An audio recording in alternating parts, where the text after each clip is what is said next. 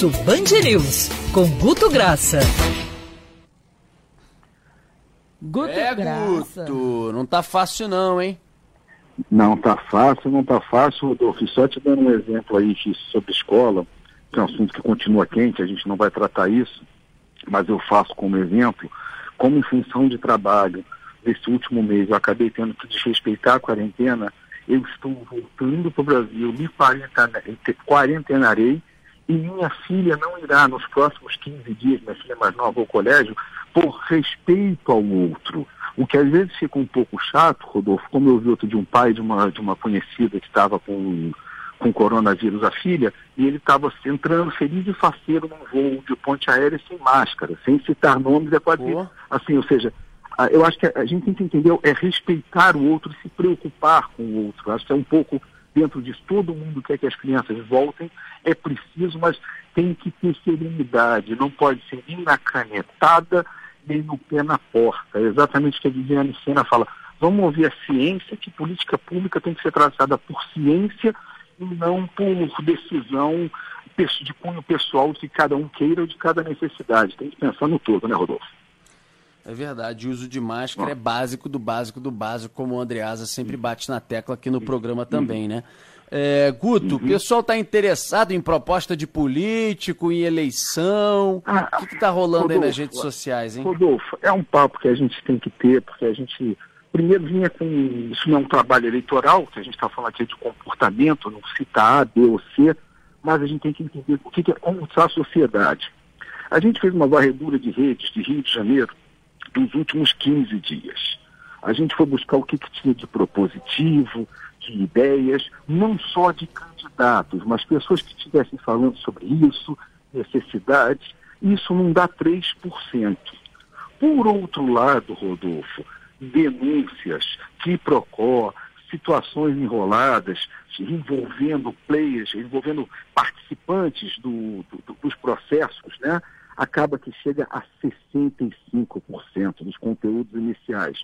Ou seja, você tendo essa quantidade de municípios em processos eleitorais para escolha de prefeitos, e a gente recai o quê? Em cima de denúncias e assuntos muito mais do que qualquer coisa propositiva, né, Rodolfo? Ou seja, Sim. eu entendo claramente que a corrupção é algo nefasto, né?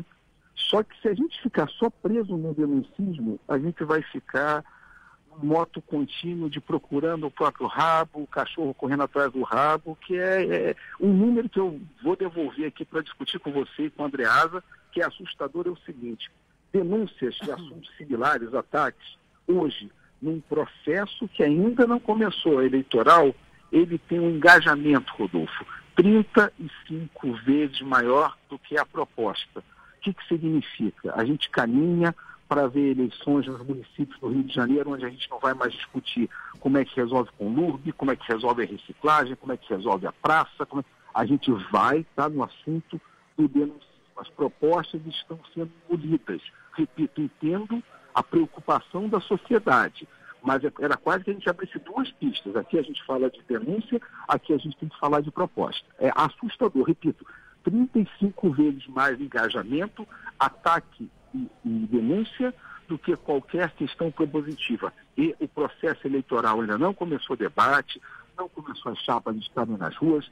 A gente tem que preparar que vai ser uma eleição do amigo, de ter a cobertura do estilo TV Fama, pelo visto que a gente está vendo por aí, pelas redes, pelas redes que elas estão repercutindo, Rodolfo. É, e esquentou o debate também com essas operações recentes do Rio de Janeiro, com candidatos sendo alvo. É, eu não sei se também diante de uhum. candidatos, os dois primeiros aí sendo alvo de mandado de busca e apreensão, Crivella e Paz, se isso também acabou suscitando muitas mensagens nessa linha, também... ou de aversão ou não, né, Andreas? E um também tem o seguinte, né, o Gu tem toda a razão. A gente gostaria de um debate propositivo. Há algum tempo não tem sido assim, ou seja, porque a questão ideológica polarizando a, as campanhas tem prevalecido, ou porque a gente entra no, no, na seara da, da polícia, é, como parece Sim. será aqui no Rio de Janeiro. Porém, também tem o seguinte: será que os candidatos têm projeto para debater? Também tem isso, hein? Será que os candidatos têm proposta para debatar? Também tenho uhum. dúvida, hein?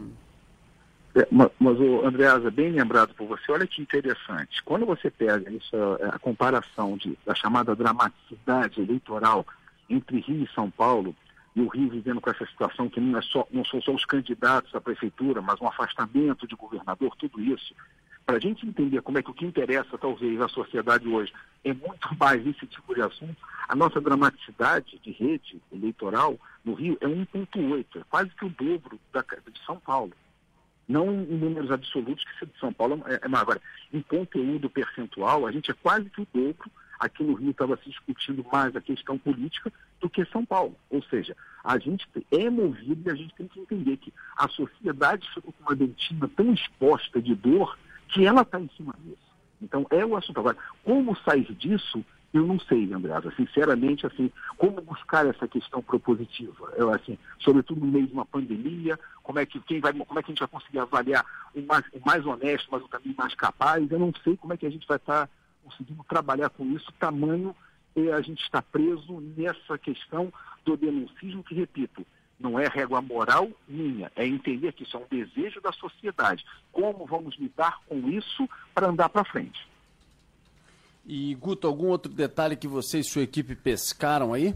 Tem, tem, Rodolfo. Foi o seguinte, a gente isso é importantíssimo a gente conversar, porque a gente, ficou, a gente monitora, agora falando é, uma dinâmica da cidade do Rio de Janeiro, a gente monitora os mais de 160 bairros do Rio de Janeiro e fica procurando o que está naquela, digamos assim, a cesta básica do desejo da população, que muda, é claro, de, de um pouco de cada região, mas sempre se mantém naquelas, aqueles desejos que a gente sempre ouve, que é segurança, mesmo que a prefeitura não, não pareça estar ligada diretamente, a saúde, né, a educação, que é muito presente em relação à prefeitura, saúde e educação são, são pontos muito fortes. Agora, um ponto que eu acho impressionante, que pouco político fala e é presente nas, nas leituras de 162 bairros, porque tem um impacto enorme na vida das pessoas e na vida econômica.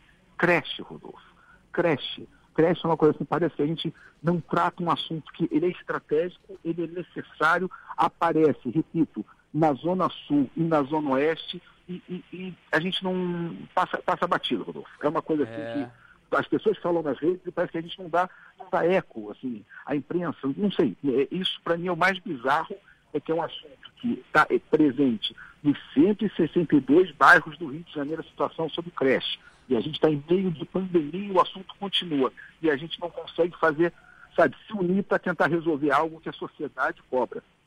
É, é verdade. Bem lembrado pelo Guto.